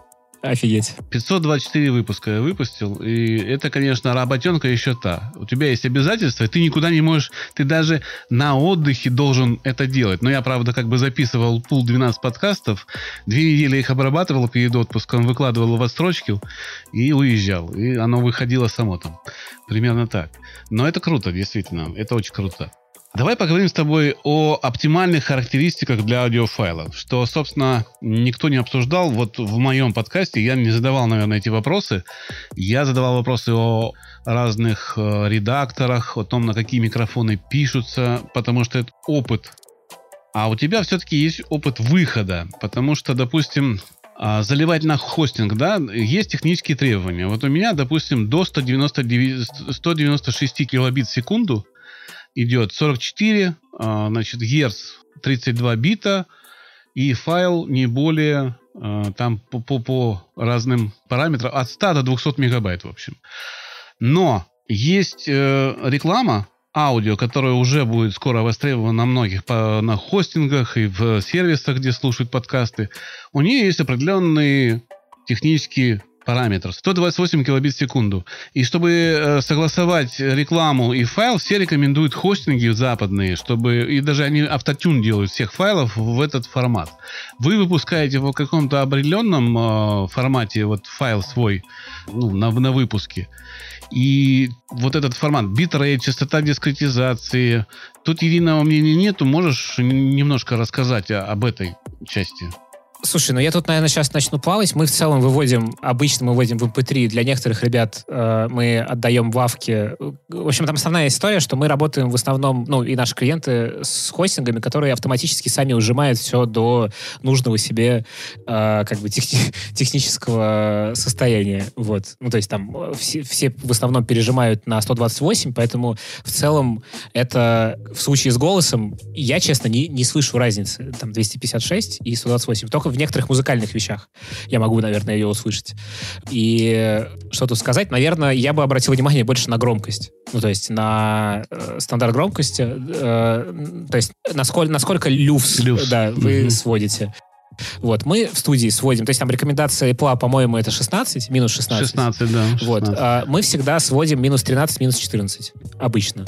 Вот, э, в общем, да, тут мы скорее на громкость больше обращаем внимание. Вот, ну, насчет там частоты дискретизации, ну, стандартно там 44 и 100, по-моему, да? Да, да, 44 и 100. В общем. Ну, это везде стандарт такой. Э, я к чему просто говорю. Максим Спиридонов, автор подкаста «Рунетология» и создатель подкаст-терминала под FM, публиковал свои подкасты с битрейтом 96 килобит в секунду. И в итоге его все выпуски э, весили примерно 40 мегабайт допустим, большое количество сегодня подкастеров делает зачем-то в 320, в 196, и это ну, довольно большие файлы, а это очень сильно влияет на прослушивание в регионах, где интернет не очень стабильный, где он стоит других денег. То есть э, вот э этот вопрос вы изучали с точки зрения, может быть, доставку сделать все-таки в, в более низком битрейте, э, чтобы люди слушали с э, дорогим интернетом далеко, я выпускаю 196, но сейчас я понял, что буду выпускать 128, потому что это стандарт, который для рекламы важен. И, скорее всего, буду ставить автооптимизацию, ну, а, перевод в формат 128 всех файлов, которые будут приходить на сервер. Ну, как бы э, те хостинги, которые наши, которыми наши клиенты пользуются, они, собственно, автоматически до 128 и урезают. Вот, поэтому в этом смысле мы каких-то специальных действий не делаем, ну, то есть, чтобы как-то оптимизировать. Хотя, наверное, надо. Тут единственное, что, ну, как бы, то, что меньше 128 уже начинает слышно быть с музыкой что она в, худшем качестве. Есть, например, такой хостинг, Fireside, по-моему, называется, если я не ошибаюсь. Вот, и у них вообще там какое-то тоже требование, то, тоже на вес как бы файла, который ты загружаешь, то есть ты не, не можешь загрузить больше, чем там какой-то порог, я не помню, сколько мегабайт, но... 50 мегабайт минимальный. А, вот, да, и максимальный. И вот это, ну, как бы, одно из одна из вещей. А, максимальный на, на, на бесплатном тарифе, да. Начнем с этого. А, не, я на платном смотрел, там, по-моему, тоже было ограничение. Но... А на платном у них 100, 125, по-моему, или 126, что типа, около этого. Mm, окей. Ну, в общем, как-то, когда я этот вопрос изучал, я, видимо, их не очень правильно понял. Но а, мне не очень понравилось, что они автоматически ужимают под еще более низкий битрейт, и, в общем, как-то... А, тут, ну, понятно, что, короче, тут нужен какой-то баланс э, между качеством и э, весом. Я тебе расстрою, все хостинги ужимают. Просто кто-то об этом пишет, кто-то об этом не пишет все, кто занимается рекламированием, вынуждены это делать, иначе реклама будет другая. Ну, будет, в общем, неправильно. Выби- выбиваться. Да, выбиваться. Угу. И это связано именно с этим, э, из-за рекламы. Но есть сайт другой, я сейчас не вспомню его название, я буквально позавчера, разбирая хостинги, наткнулся на то, что на одном из хостингов в описании к техническому вот этому соответствию файла идет ссылка на статью какую-то. Я по ней перешел и обнаружил там э, 6 примеров и просьбой пройти тест, какой звук лучше в шести примерах. Там музыка была, голос был, голос с музыкой. И я ни в одном не угадал а, высокое качество. Я везде ткнул на низкий битрейт. Везде ткнул, потому что он звучал в, в, в ушах лучше. И этим самым статья говорила о том, что мы обманываем себя, думая, что высокий битрейт звучит круче или лучше. Для музыки, когда у тебя 5 в одном стоит, допустим, музыкальный центр, и ты привязан к этому там, определенному формату слышания звука, это наверняка важно передачи. Но когда ты слушаешь в наушниках, то, в принципе, вот 128 это оптимальная битрейт, который нужно, в общем, спокойно можно использовать. Тут еще зависит, конечно, ну, как бы и от наушников в том числе, но тут э, с музыкой есть интересная история. То есть у нас было, собственно, Антон Маскеляда нам давал такое задание. Он один и тот же файл ужимал с разным битрейтом и давал нам на слепое прослушивание на очень хороших мониторах на мониторных колонках. И довольно интересно было, что разницу между там 192 там, и 320 вообще не слышно по сравнению с лавкой. Наверное, какой-то очень прокачанный звукоинженер может услышать, но, в общем, мы не такие, мы не услышали. Но когда начинает снижаться меньше 128, да, ты это слышишь. И тут еще тоже такой эффект есть, что, может быть, ты это слышишь, потому что ты знаешь, что ужимается. Да. Но он нам как бы вслепую давал. А, он, типа, их э, не писал, какой из них, значит, Но это к музыке, пожат. да? Это к музыке. Да, и это музыка. Там, там много, э, там очень много есть частот, которые, в общем, ну, которые могут пропадать просто при в, да, вот это я знаю. сжатии. Знаю.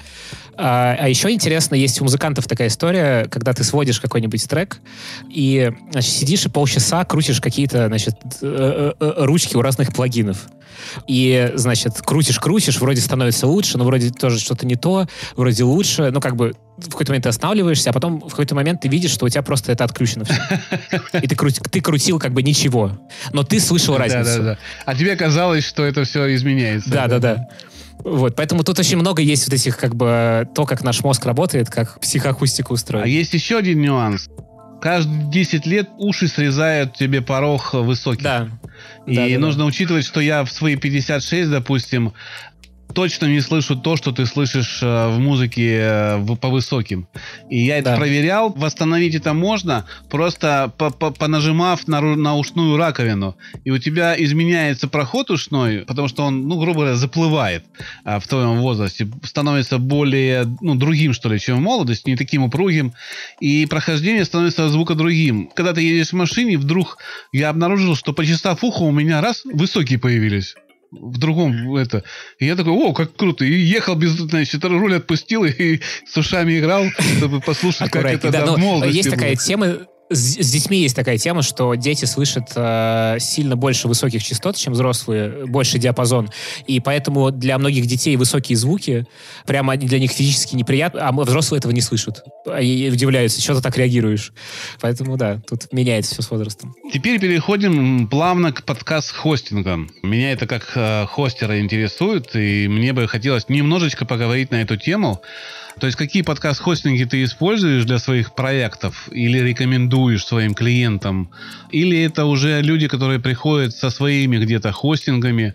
Ну, то есть, что ты рекомендуешь? Что, что ты используешь лично сам? А, да, значит, какие я рекомендую хостинги? Ну, скажем, какие ты рекомендуешь, какие параметры для, для тебя важно, чтобы это было прямо, да, и на что можно не обращать внимание, когда бесплатный, допустим, есть э, вариант взять хостинга.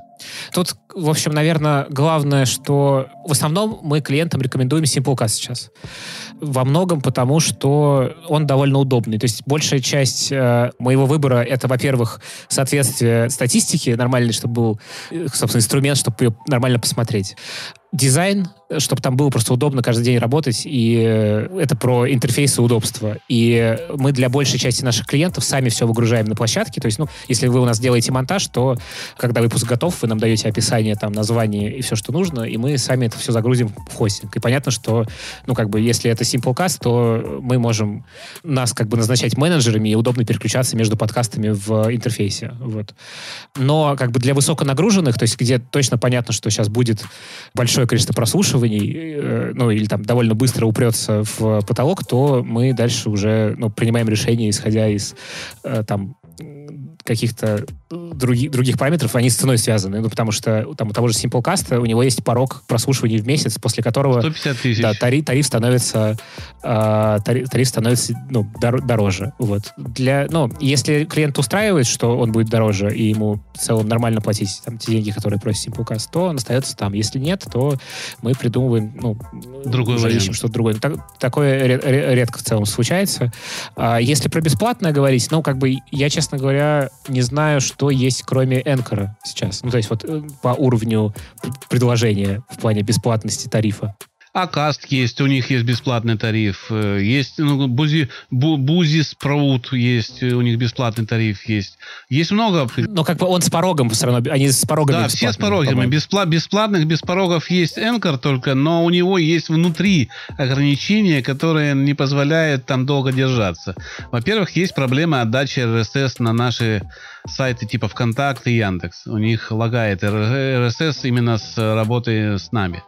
Вот. Ну и в целом люди почему-то, побыв там, вот очень много ко мне перешло с Энкора на платный тариф. Э, С Энкором, понимаешь, э, ну, мне, я чуть-чуть по диагонали читал их оферту, и мне она показалась довольно мутной. Вот, ну, то есть, э, что как, как-то там, в общем, э, непонятно, что будет дальше. Понятно, что они пока не в Россию не пришли активно там с рекламной платформой своей. Наверное, ничего там плохого в этом нет, что там с, с- офертой немножечко мутно.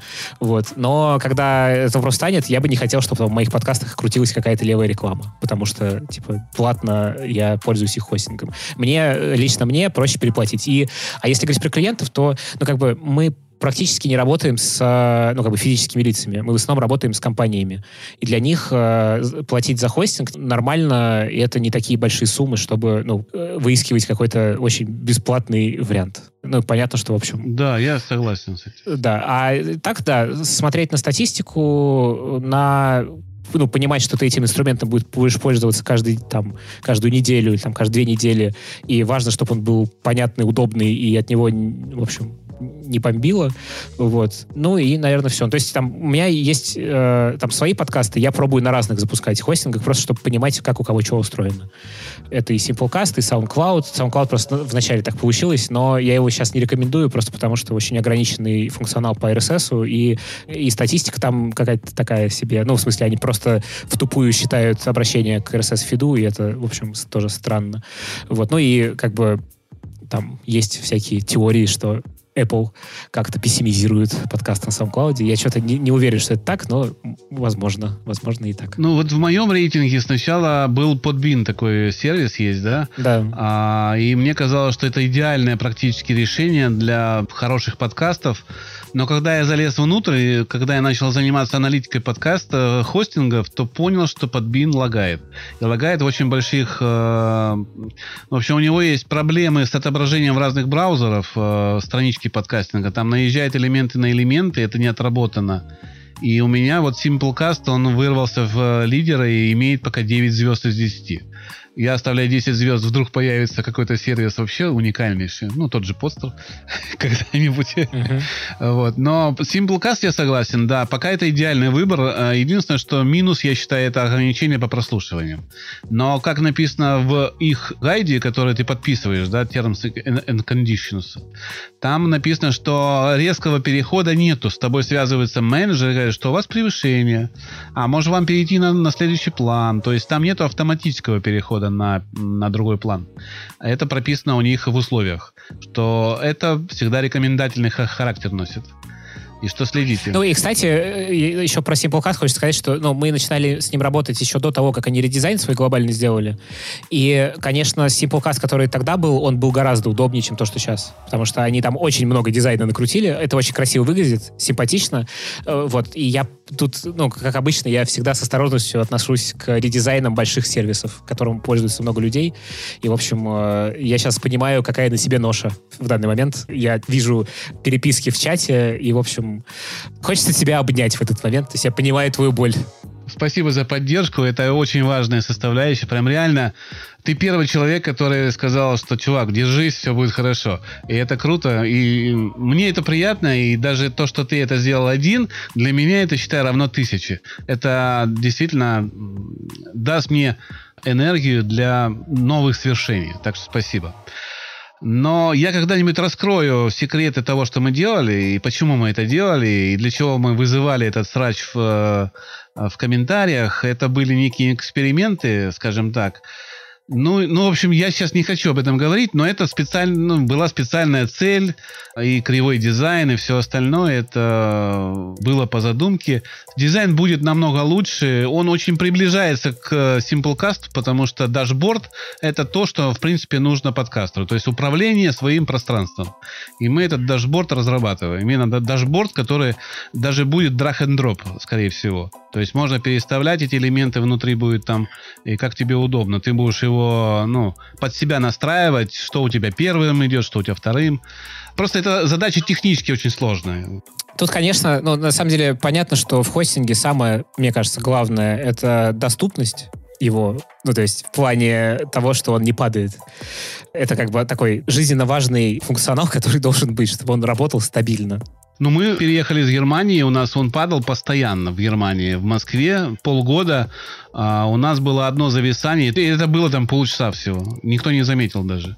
То есть у нас сейчас файл загружается 150 мегабайт в районе 7 или 8 секунд. То есть очень быстро загрузка идет, и отдача идет, э, ну, через, допустим, у меня, если вышел подкаст, он через 2 минуты в Apple. Примерно так. Угу. Ну да, в общем, тут как бы... Я тут, видишь, я не очень хороший собеседник, потому что мы тут как бы... Э, мы не такое большое внимание этому уделяем, наверное. Но это все равно же ты знаешь. Все равно тебе нужно выкладывать, если ты дистрибьютируешь по просьбе, ну, куда-то выкладываешь на хостинг, ты все равно вынужден сталкиваться с какими-то реалиями этого хостинга. Ну да, конечно. Поэтому да. Ну, тут... Твой опыт тоже важен здесь. Как ты относишься к сервису VIFO? Потому что многие подкастеры делают вот эти подборки, где там от 10 до, до, до 20 различных агрегаторов в одном месте. И э, такая страница-визитка, на которой красочно значит, перечислены все подкаст-агрегаторы, где ты представлен, где можно послушать новый. Почему подкастеры используют именно э, этот сервис? Есть, допустим, BadLink, который позволяет создавать умные ссылки для подкастеров. В чем преимущество этого VIFO? Как тебе кажется? Если... Ну, во-первых, у Вифо есть Smart Link тоже, то есть он может напрямую перекидывать тебя на нужный тебе э, сервис, который у тебя стоит на телефоне. Вот. А если его нет, то показывает страничку.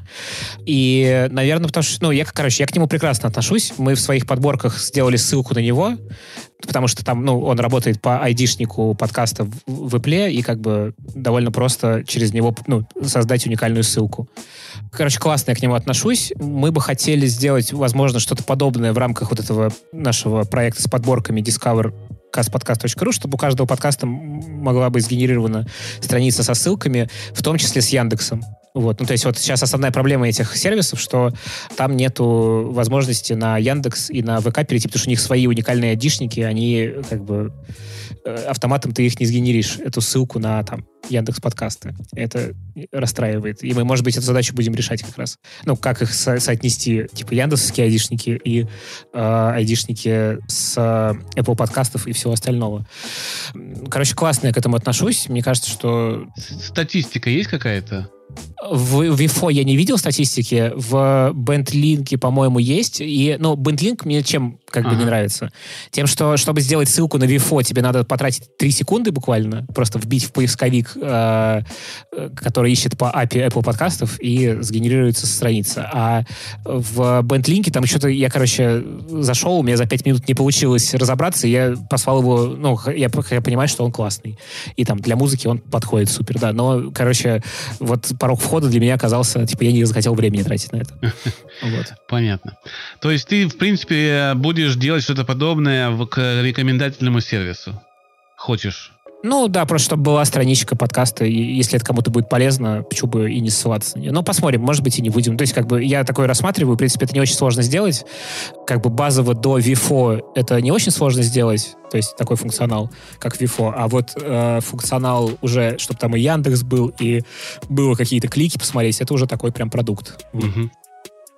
У меня осталось буквально два вопроса. Какие подкасты ты слушаешь сам русскоязычные? А, ну, я на самом деле только русскоязычные и слушаю, потому что у меня с английским на слух не очень хорошо. Это важно. Я понял, у тебя же есть сервис подборок. Есть ли твоя подборка на, на, на этом сервисе? Да, конечно. Вот, вот давай открою, мы да. ее просто при, прикрепим, и, и в принципе будет все, все понятно людям, какие подкасты ты слушаешь, какие рекомендуешь. Черт да, побери. Там... Вот же, упростилось. Этот вопрос у меня упростился. Из последних моих фаворитов это подкаст э, уже третий раз упомянутого значит, Гриш Порокова. Подкаст «Жуть». Меня он очень сильно захватил. Мне он очень нравится. Из того, что я прям постоянно слушаю уже довольно давно, это, наверное, Куджи. Э, как-то фоном. Ну, не все, наверное, выпуски, но в большей степени мне нравится. И, ну, да, в подборке там много есть ну, есть какое-то количество подкастов, которые я рекомендую и, в общем, готов рекомендовать всем. Так что ссылочку прикрепим. Да. Если ты интересуешься вопросами счастья и страха смерти, то рекомендую свой подкаст. У нас на эти вопросы огромное количество ответов. Нам писали и письма, и блицы мы делали, проводили. Если тебя эта тема трогает, то прям к нам иди «Психология, миф и реальность». Хорошо. Набирай. И, ну, у нас есть на сайте подборочка. Я разбил по 16 темам. Там удобно ориентироваться. А, описание каждого подкаста есть. На сайт называется mozpsycholog.ru. Заходи туда в подкасты и смотри подборочки эти все. Последний вопрос у меня остался. Да. Я ввел предыдущего выпуска традицию, но я пока не знаю, получится технически у меня собрать выпуск с Кристиной Вазовской, который мы записали перед тобой. Но с ней в интервью я э, придумал вдруг идею, чтобы гость задавал вопрос следующему гостю. И вот Кристина тебе задала. Во-первых, она сказала, что она тебя очень любит и уважает, и что ты крутой. Сказала очень много хороших слов о тебе. И вопрос звучит так. От какой части работы в подкастерской ты кайфуешь? А, так, крутой вопрос. Спасибо, Кристине. Это интересно. Я, ну, на самом деле тут важно, что я в разное время кайфую от разных вещей, потому что, ну, состояние состояние, оно определяет то, чем тебе в этот момент комфортно заниматься. То есть у меня бывают дни, и я всегда очень радуюсь, когда эти дни совпадают с моим состоянием, когда мне нравится э, счета и значит, счета выставлять. Потому что это, типа, большое количество клиентов, им, значит, надо сидеть и монотонно все это делать. Иногда совпадает. То есть это, условно, в, в моменте может нравиться. А если как-то, ну, более про это общее отвечать, то, наверное, мне нравится, когда когда это все как система работает. Ну, то есть, когда, э, во-первых, когда как система работает, во-вторых, когда мы с ребятами там собираемся, у нас каждую неделю в пятницу проходит ретроспектива. То есть мы смотрим на то, как прошла неделя, что можно было сделать лучше, а что классно было, и это может быть все, что там тебя порадовало, даже если это не связано с работой, не знаю, солнце выглянуло, уже хорошо. Ну, то есть как-то прорефлексировать. Я очень люблю эти встречи, потому что они как-то помогают на э, посмотреть на неделю и на какие-то вопросы ответить. Ну, и понятно, что если возникают какие-то ошибки, то мы придумываем, типа, а как их не допускать в будущем. Вот. А, то есть это вот встреча такого характера. А, недавно у нас была встреча с ребятами, звукорежиссерами. Они обменивались опытом, кто как чего монтирует. Потому что у нас четкого там стандарта, какие мы плагины используем. У каждого свои уши, свой, значит, подход к этому. И вот ребят поделились опытом, я ужасно кайфанул от этого. А так, ну, наверное, мне в большей степени нравится э, общаться с клиентами, и это ну, как бы общаться и помогать им, собственно, сделать их подкаст в плане... У нас как устроено? Мы контент не делаем, но мы можем в компанию прийти и мозгоштурм провести помочь. Ну, то есть, как бы, ребят сами придумают идею, мы можем дать им некий инструментарий, как, э, собственно, безопасно провести мозгоштурм, чтобы не бояться всякие странные идеи высказывать, а потом, как их, типа, отприоритизировать и выбрать то, что больше подходит твоему бизнесу прямо сейчас. И вот а, от этих вещей я кайфую. В общем, наверное, я кайфую, когда вот какое-то взаимодействие с людьми, вот, в большей степени. И сейчас, наверное, еще больше, потому что мы все в этом как бы карантине, мы уже там три месяца работаем, мы как бы и до этого работали всегда удаленно в плане монтажа, но до этого у нас была студия, ну как бы мы, не то что была, она есть, просто она сейчас не используется. Это было прикольно, что мы как бы там общались. А сейчас общения нет, его мало. Оно такое, ну, синтетическое. Вот мы даже сейчас с тобой не по Дискорду говорим, а по Зуму, потому что важно друга видеть, как ну, да, ну, да, да, да. какие-то эмоции считывать. И вот этого сейчас не, хватает. Поэтому радостно, когда можно пообщаться. Ну, То и... есть самый кайф — это общение? В целом, да, ну и мне нравится записывать интервью. Это вот то, что меня очень-очень э, драйвит э, от того, что мне интересно. Я даже сейчас это стало не совсем интервью, это такой формат, где мы просто беседуем. И я вот от этого еще больше кайфую, потому что как будто бы это и для задачи интервью больше подходит. Ты больше можешь из человека выцепить за счет этого. Вот, наверное, так. Ну и, собственно говоря, следующий гость в нашей программе будет Лика Кремер. О. Какой бы ты вопрос задал ей? Адресую Лики ее же вопрос. Собственно, зря ли Роган продал свой подкаст Spotify? Отличный вопрос. Мне будет тоже интересно узнать мнение да, но очень важно, что я очень-очень с большой нежностью отношусь к Лике. Лика классная. Очень надеюсь, что скоро закончится весь этот карантин, и мы увидимся вживую, а не только в, в экранах и в зуме. Вот. Я полностью поддерживаю твое желание. Также хочу встретиться со многими друзьями. Но я а, оформил себе пропуск рабочий. И, честно говоря, тоже есть. да, езжу на машине, и на дачу езжу, и детей вожу, и забираю, и общаюсь, и, в общем, шашлычки пожариваю. Все, все не, не так уж грустно у меня было, как у многих но тоже все равно грустновато, потому что каких-то посиделок в центре уже не, не получается. И это плохо. Да, ну, в общем, на... надеюсь, скоро все это, да, все надеюсь, это тоже. закончится. Вот на этой позитивной ноте мы с тобой попрощаемся. Спасибо тебе, что ты пришел. Мне было безумно интересно все это послушать. А я вижу, что ты очень общительный человек, и это вдвойне приятно, что мы поговорили долго, обстоятельно. И это, мне кажется, хороший материал для наших слушателей, которые показывают тебя как человека а, с разных сторон. И надеюсь, я сумел задать правильные вопросы, интересные, которые будут с интересом прослушаны нашими слушателями. Так что спасибо. Пас спасибо тебе, Андрей. И, в общем, приходите, если хотите, приходите к нам за консультациями. Мы бесплатно со всеми общаемся и пытаемся помочь. И вот это, в принципе, с того, с чего мы начали наш разговор. И, в общем, всем, всем удачи. Вот. Хорошо. Приходите, консультации бесплатные. Это очень круто. Если у вас есть вопросы по технической части, всегда можно найти Льва в соцсетях, а, задать ему вопросы, и он а, в соответствии с видением вашего вопроса, ну там, когда он увидит, ответит обязательно по мере возможности. Этот выпуск для вас подготовила команда Постер FM. Я, автор и ведущий Андрей Капецкий, а также наш продюсер и редактор Михаил. Все, пока, друзья. Пока-пока. Пока. -пока. пока.